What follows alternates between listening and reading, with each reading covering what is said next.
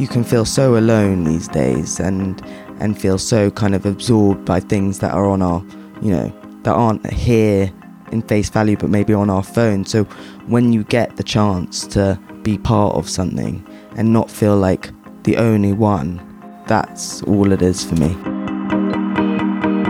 Willkommen in einem neuen Jahr Vogue Stories. Mein Name ist Alexandra Bondi de Antoni und für Vogue treffe ich Menschen, die uns in der Redaktion bewegen, die Vogue prägen, Vogue machen und Vogue sind. Während ich mich in der ersten Staffel mit der Geschichte von Vogue Germany auseinandergesetzt habe, geht es dieses Jahr um gesellschaftliche Themen im Modekontext. Ich freue mich riesig, dass es weitergeht und möchte euch auch gleich meinen ersten Gast vorstellen. Das britische Topmodel Ajwa Aboa. Adwoa ist zurzeit weltweit eines der gefragtesten Models. Ihr Leben wirkt aus der Ferne wie der Traum vieler. Modenschauen, Partys, berühmte Freunde, in Paris aufwachen und abends in London ins Bett gehen. Immer mit dabei sind ihre Instagram-Follower, mit denen sie ihr Leben teilt. Doch bei der 27-Jährigen ist etwas anders. Zwischen die glamourösen Bilder mischen sich persönliche Posts über ihren geistigen Gesundheitszustand, negative Momente und die Einsamkeit, die dieser Lebensstil mit sich ziehen kann. Offen teilt unser März-Coverstar ihre Geschichte. Drogenabhängigkeit, Selbstmordversuch, Entzug, der Weg zurück in den Alltag, das Hinfallen und Wiederaufstehen, das sich nicht mehr selber trauen und Routinen finden. Sie spricht das aus, wo andere sich abwenden. Wegen einer Grippe geht man zum Arzt und lässt sich krank schreiben. Von den negativen Gedanken und den daraus folgenden persönlichen Konsequenzen bekommt oftmals niemand etwas mit. Zum ersten Mal habe ich Adwor vor drei Jahren in Berlin getroffen. Damals war sie mit ihrem Projekt Girls Talk in der Hauptstadt zu Gast. Bei unserem heutigen Gespräch geht es darum, wie Girls Talk eigentlich entstanden ist und was sich seitdem verändert hat. Wir sprechen darüber, wie es sich anfühlt, in Therapie zu gehen, wie Sport ihr geholfen hat, sich besser zu fühlen und was sie alles noch so vorhat.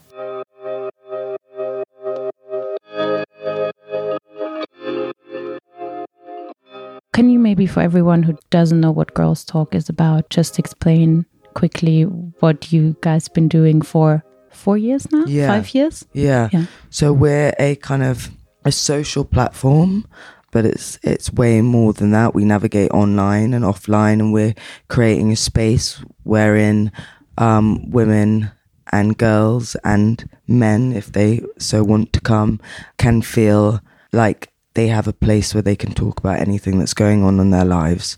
Um, it's both educational, but it also concentrates on the emotional part of one's life, and and it means to be a young girl right now and all the issues that might come with that, and actually feeling like you have a space to talk about that. I feel like we are the older sister and the best friend and the mum because so many of our community have grown with us. You know, they've gone through school as we've mm-hmm. kind of grown over those five years. And that's what I love more. You know, I love that so much that we are, we're talking about things that people felt like they weren't able to talk about before. How did it pick up then when you first started? How were the first reactions? Oh, we had such great reactions. I mean, I think it just showed that it was really needed and that everyone um, wanted a space like this. I'm always kind of blown away by um, how much people love it and what it means to them.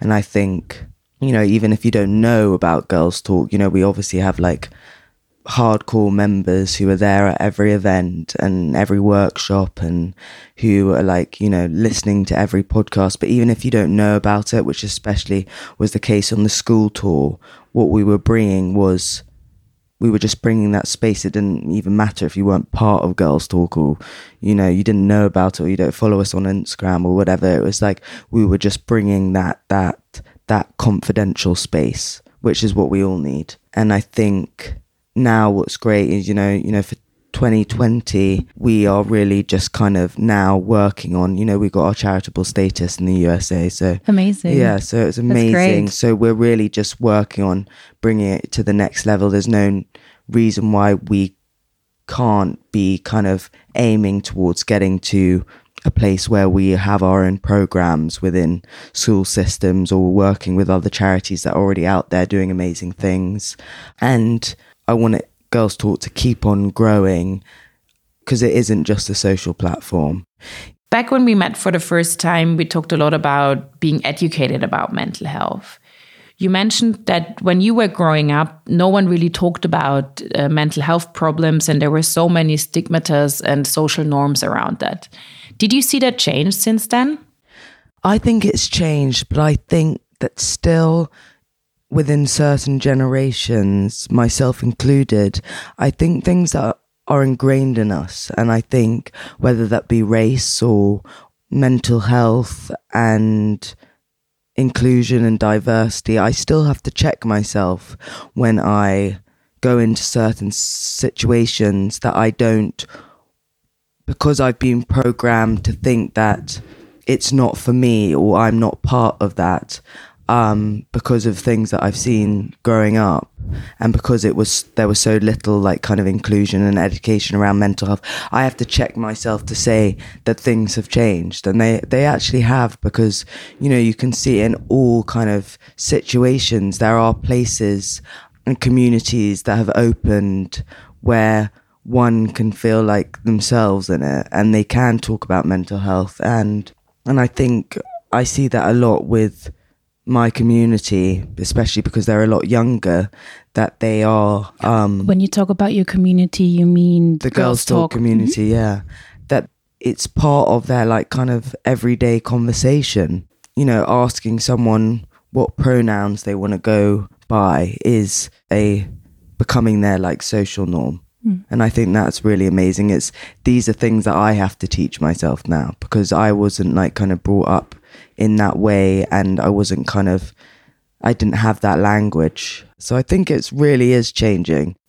What was the biggest lesson that you learned from working with Gurls Talk? Um, the biggest lesson is that I'm just always, always learning, always learning. And I'm really kind of, it's probably one of the things I find most exciting about it. I get the chance to, especially in the podcast, to speak to so many people, um, learn about what's going on in their life, circumstances that I haven't been like kind of that haven't been my reality. I get a little, you know, segment. I get a little, I get to see what it's like for them in that moment. The empathy that it's created in me, that it's, you know, blown my vulnerability and sensitivity to an even bigger level, which was something that I always resented, but it's something that I is so key to all the work that I do in Gurls Talk I really have absolutely no judgment to any story that's, you know, given to me. And I think that's what it makes um, kind of certain situations where I'm talking to people a lot easier because I'm really coming at you with a complete, like, clear slate. You know, if you want to talk to me about something, you can. You can feel so alone these days and and feel so kind of absorbed by things that are on our, you know, that aren't here in face value, but maybe on our phone. So when you get the chance to be part of something and not feel like the only one, that's all it is for me, I think. Do you remember the first time when you really felt part of a community and you didn't feel that alone anymore? Um, I think definitely entering into the rooms of like NA and AA was definitely probably the first time I really felt like, oh, I could, I, I, I feel safe here. But now, but I don't think that was going to be, I didn't think that was going to be my community forever. And, mm-hmm. you know, the one, I think probably our first, maybe New York, our first Gurls Talk event in New York was probably like when I was like, yeah, this is exactly where I'm supposed to be. Um, you started Gurls Talks and all your activism started from your own, um, the things that you struggled from. Was there a point where in your recovery or in the way that you've set up Gurls Talk that you thought, okay, I'm going to advocate for mental health education or was it more of a slow process that developed while talking with different people in rehab or I was like serious from the like the get-go. Mm. I I highly believe that as soon as I shared my story, as soon as I posted it on my Instagram, I can't remember the exact kind of moment, that was gonna, that was my like dedication mm-hmm. to doing it for the rest of my life. I always knew that this was gonna be like my lifelong kind of journey mm-hmm. of like whatever it takes. So it kind of wasn't probably slow burning. It's probably got more serious in terms of like the amount of work and the way our community's grown. There's more responsibility. You know, I think it's so easy now to like be a do gooder, but what does that even mean? Mm. Like, I don't want to just be a, a do gooder. I want to actually do stuff. I want to, you know, I'm like highly ambitious, but I feel like I'm, I feel like a great responsibility for all the people. Um, back when we talked in 2017, one of the things you said and that stuck with me was that um, spreading the word is pretty exhausting, but I'm happy to be tired. And for me, I can only imagine how, how hard it must be to, on the one hand, try to help other people, but then also stay sane and good with yourself. Um, can you say something about that? So, how do you, Yeah, because back in the day, you also said that you were just setting up the boundaries, that you just started this process to also like keeping stuff to yourself. Yeah. How did that de- develop? I think there definitely has to be an, like an element of privacy in terms of. I think it more comes with being in the, like the in the spotlight in terms of like socially. There are just things that I want to be just for me. But in terms of my community, not really. I don't really have any boundaries. I'm quite useless at that. but I just feel so like I feel like any girl I meet, I I I adore, I love because it's like a weird family. So I and I just also think I feel like a, a greater bond is created if I like share parts of I don't need to always like take it back to me but you know in, in many situations I'm learning so much from the people I get the chance to speak to. There's always part of me that wants to share about what's going on in my life. Um, but it is tiring. But I speak you know I did this amazing kind of workshop at the UN for like activism. And a lot of the activists I spoke to were exhausted. You know, we have a tendency of burning out all the time because I think it's not, you know, if you take it seriously, it's not nine to five. Like I don't wake up and the, the problem's solved and, you know, everyone's all jolly and like happy to talk about mental health. It's like an ongoing process. So I think it's never ending. So it is exhausting, but it's one that I feel very privileged to be part of. It's an exhaustion that I don't resent because I feel like the more I give, the more I get back. So, I wanted to talk a little bit about how one can deal with bad thoughts because I think one of the things I was in therapy for bulimia for a long time. Yeah. And um, I think one of the things that people don't get is that when you are in therapy, the real work starts Yeah, afterwards. So when you go back into reality and you Yeah, have to deal with your old circle Yeah. or your your old um yeah your old life and yeah, yeah. habit. So did you did you find like a, a way that you can that you trained your brain that when bad thoughts are coming, do you have any any tips maybe how you deal with that? Yeah. Or I mean, I definitely. I think that's something really important for people to know is that definitely the real work happens when you're out there by yourself and, and you still obviously got the support, but you're really having to kind of, you know, things pop up and you'll remember what your, you know, counselor or therapist or whoever's told you and you're like, now you have to put that into practice. I mean, exercise is really key for me. I have to. Um, and it's amazing that it's it's become something so un um, based on what I would like to look like.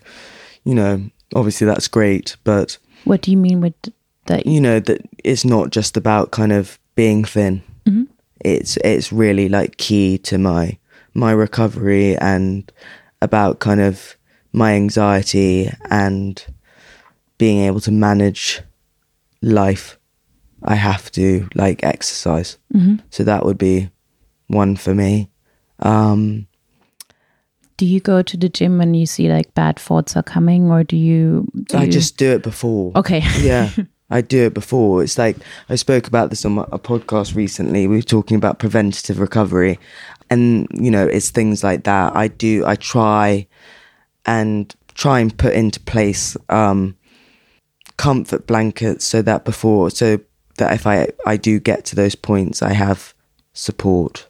You know, I think I have a tendency of still feeling like sometimes I don't want to be a burden to people or whatever. I'm still learning about, you know, kind of how not to burn myself out, how to like kind of manage my like stress before it gets so bad that I have to be like, oh, I can't do it. I've got to like cancel everything. Um, but I think that's about me being like kind of a slight perfectionist and and workaholic and all sorts of things. I made, you know, I think it's really important to, I'm very particular about the energy that I give to people. I think I need to protect my energy in myself. So that's something that I think is really good in terms of like bad thoughts and, you know, not feeling let down by people. Mm-hmm. It's not about not trusting anybody, but it's like, you know, just keeping a, a tight group around you and like people that you can really, really trust and not spreading yourself thin because you want to be liked or you want loads of friends, you know. And taking time to myself is really key. So much of my work revolves around people and being around people, both my fashion work and, and all the work with Gurls Talk. So for me, it's really important that I listen to my body and when it says, you know, chill out, chill out, you know, you don't have to do anything. You don't have mm. to do that. If you want to like hang out with your family or hang out by yourself, that's fine. Mm. Did your addiction or your, your illness change the way that you look at yourself and your body? Or do you still see yourself like the girl before? Um, no, I think I see them as completely two different people, really. I don't really feel very part of that person anymore, which I suppose is a nice thing. It feels like quite, although it feels sometimes like only the other day, it feels like I've put, I've worked so hard to like kind of, um, on myself that sometimes it feels like that's just a completely different person. Mm. And the way I look at myself is, it's definitely through a, a, a, definitely a more positive lens. You know, I feel like I'm a lot more self assured and I I know my worth way more than I did before. Mm. Um, and because I had no self worth, I always looked at myself in a very kind of negative way. I I know what I'm capable of, which always makes things a lot easier for me. I think it's easier when you know that when you're at the bad spot that you know that it's gonna go away again, yeah, yeah. and that you can like pull yourself. And I think out, also, no? yeah, and I talk about this quite often. I think because I've been in those dark places, and sometimes you know I go back to them. I, you know, it doesn't mean I, you know, of course, like we all have a tendency of like complaining or whatever, you know, just as humans do. But I'm definitely a lot more positive about my my life and I think because I've had the chance to speak to so many different people who are in like, have been in like worse situations or whatever it is, I'm able to like be very grateful about things and, and push through because I've already pushed through so much in the past. Like, I'm definitely like stronger than I think. Would you also consider this maybe your biggest strength that you can push through and that you can mm, keep? My mom always says that, which is probably something that I should is a strength, but obviously probably why like I burn out so easily because I can just keep on going. Are you sometimes afraid that you're gonna fall back into that really black hole? Oh yeah, always. I th- I think I don't know anyone. Well, I'd be maybe that's just presu- assuming, but I think most people who have like had to go through a journey of recovery are always slightly scared they're going to go back. Yeah. I think I'm there will always be a slight a person in the back of my head who's like a bit worried. Always. I'm slightly worried like you know, what if I fall too like if I go too deep and I I fall too far into that hole and I don't know how to get myself back out again. And it's definitely happened before. And I think that is a worry, of course, because it's like, you know, I think you always think you're maybe past it. Maybe you think you're you're stronger than it, but it's it it is always there.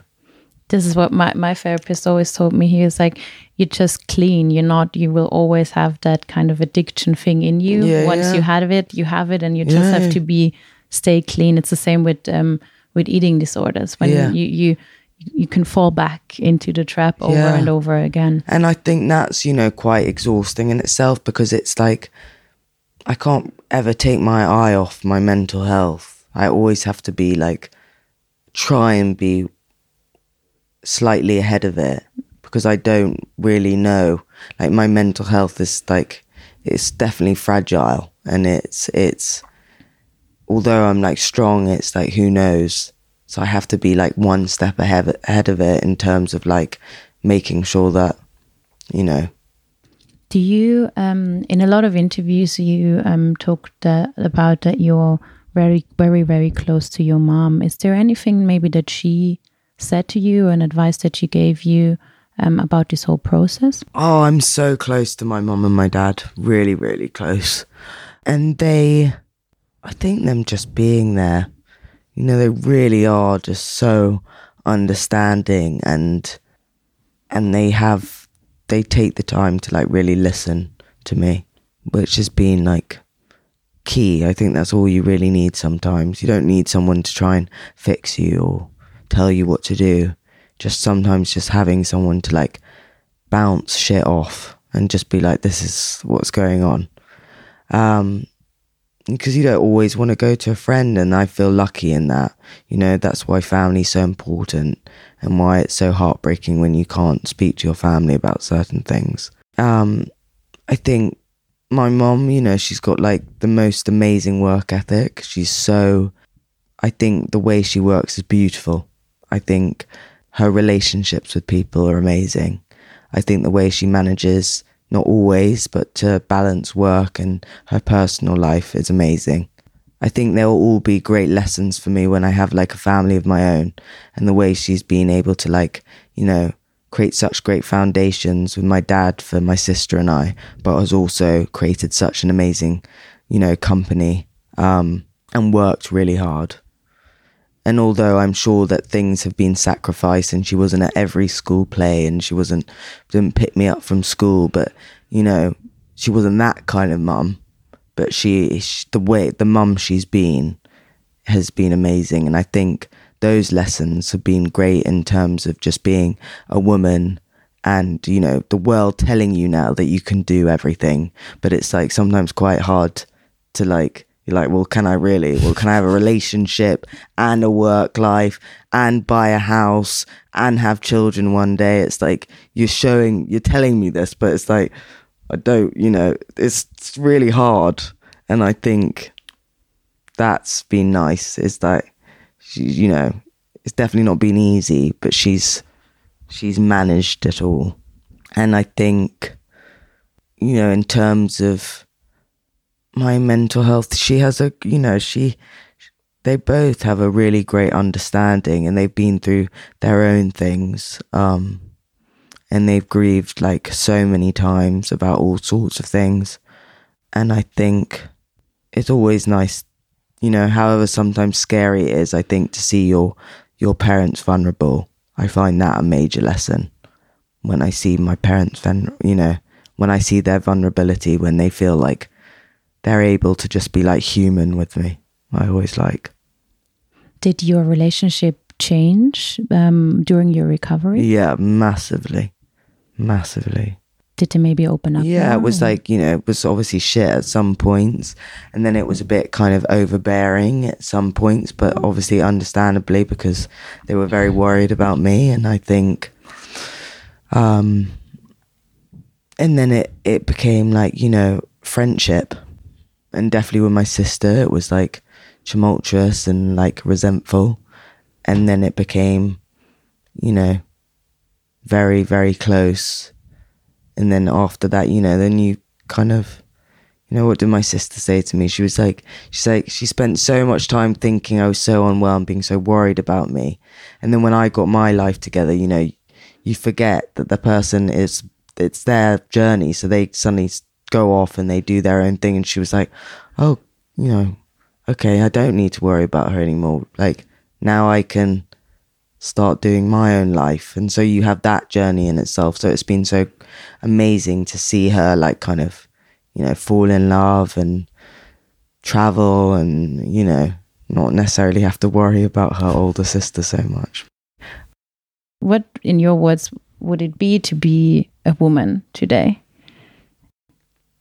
I think it's it's a hard question. I think it's um it's a great time, but also not necessarily confusing, but I think maybe sometimes quite overwhelming. You know, having so many kind of great, you know, possibilities, like the possibilities being kind of endless for you in different kind of ways, can sometimes can feel overwhelming. I think, but I wouldn't, you know, I wouldn't, I wouldn't, you know, want to go back. You know, I'm, I'm excited that we, we individually feel so kind of empowered to do like what we want to do.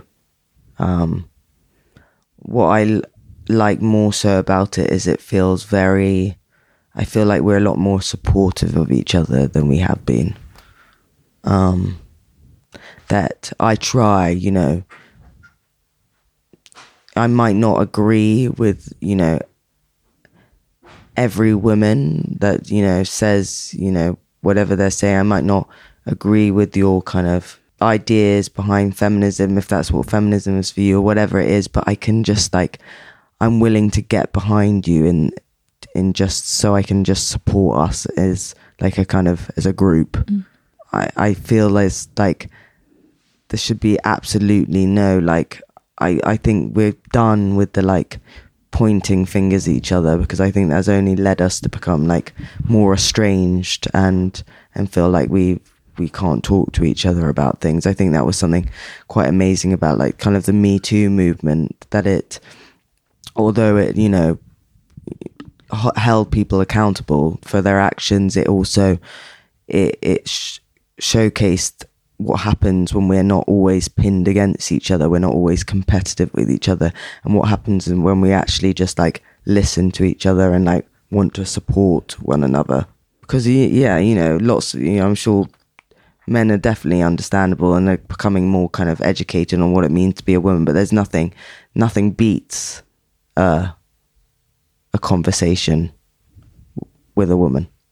Yeah, I also think that maybe um our society was built by men, so it was easier, I guess, for them to make us fight with each other mm. to maybe keep us in check. And yeah, now I think so. It's all it's all I changing. think it's a lot easier. We're we're definitely like we're so strong. So I mean, think about what we do monthly. Oh yeah. Do you know what I mean? Like what we all have to go through. And like, you know, just in general, all the things we have to go through. So I think it was probably easier to have us all kind of fight against each other um, and be like bitchy or whatever it is. But now I, I think that's what I love the most about um, being a woman these days. How does it work to be part of the fashion industry and at the same time be an advocate for mental health? Because I mean, you you constantly judged for the way that you look and the way that your body looks and maybe behaves. Even how do you combine that with staying sane and being with yourself? I don't know if they really work. To be honest, there's something I'm like. I only say that because it's just something I'm like kind of in the midst of right now. Is even thinking if there's, you know, I think fashion industry has a, a major like is a major power force in terms of like the messaging it can get out and i think that's brilliant. Um, and it should be used um, if you have been given a platform by them and you know you have a voice within the industry you know. I think that's great. But whether they can work side by side i don't know. I don't think so because unless that structure changes, it will always kind of contradict mm. everything that. But that doesn't stop you trying, or I I don't know if it it doesn't stop me trying. It pushes me to kind of try and find a way of um. I think it's more about I think personally. I think the the more I don't know if it's about necessarily changing that. I think there are certain things we can change. Obviously, I think um, in the industry. in the industry, Mhm. but I think for me, it really comes to being quite personal and how, you know, if I work on myself and I and I get to a place and I keep on getting to a place where I'm happy in this body, that can only, you know, send out good messaging in terms of like everything that I do with Gurls Talk. So I think that's where I try and kind of focus on, on like, you know, every time I'm like, I catch myself being like, oh my god, look, you know, the, rise of like plastic surgery. You know, every time those things come into my like psyche, I'm like, okay, well, let's like go back to basics and what you kind of are learning within Gurls Talk and all these people you talk to and and what it is that you're trying to like set about and what the messaging you're trying to put across. That's what I kind of try and concentrate on. I think I can only be my true self, and I think that will hopefully send out like the right messages. Is there one thing that you try to achieve right now? Um, I, I, I it's like quite slightly never ending for me. I'm, um, I don't know, no. I don't ever think like, oh, I've done it. I'm just like, okay, how can I do it better? Um, I just think that's just the way I am. I don't know. Like, I think, you know, there have definitely been like milestones, but I'm always like, okay, so 2019 done. Like, what's like, what can we do more of? Like, and it's not, not necessarily about success, to be honest. Like, I don't want more fame. Definitely not. Um, there's definitely things that I'd like to push myself in and i think i'm only like showcasing like parts of it right now and there's still like i can like still stuff that i'm learning and i know that i'm really up for like challenges and like so there are you know there are maybe like bucket list things like you know i'd love to do a ted talk and stuff like that but it's not those aren't like you know okay i've done it now I can like stop it's just like never ending do you think there will ever be a point where you said, okay, I can stop now because this and this happened? Or do you think that it's going to be a conversation that will like be at your deathbed? Yeah, no, I think I don't know, and I think it's like I don't even know if I'm doing it to see like all the changes that are being made. Like I, I'm doing it, you know, I'd love to be alive when, you know, and see like all the hard work that we've all been doing, like actually kind of be like our reality. But if not, like I'm still going to continue doing it. Mm-hmm. You know, if not for me, then for like my children's children or whatever. I don't know. And last question if we would sit here again, say in five years, Mm. where would you love to see Gurls Talk and the work that Yeah. you've been doing? So I'll so okay. I'll be thirty-two. Um, I would like to have our charitable status in the UK. I would like to have have our own like kind of internal program set up for for young girls in the educational system. I would like to have maybe even a space, our own like physical space that is the kind of girls' talk room that people can come to.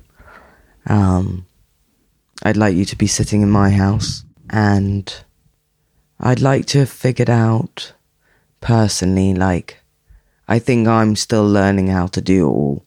Like, I know it's possibility for us, like, that there, we are capable of like so much, and that we can be mothers, and we don't, you know, that things will have to be sacrificed. But I think I, I'd like to be sitting here with you and be like, you know, I'm in a, an amazing relationship, and um, I'm learning how to like juggle my personal life uh, and my career. we'll see. Thank you so much. Yeah. Let's see how it goes. Yeah. Danke, dass ihr auch bei dieser Folge Vogue Stories mit dabei wart. Abonniert den Podcast doch jetzt auf Apple, Spotify, Soundcloud und überall da, wo es Podcasts gibt. Vogue Stories wird von Mitvergnügen produziert. Ich hoffe, ihr seid auch das nächste Mal mit dabei. Bussi, ciao und bis dann.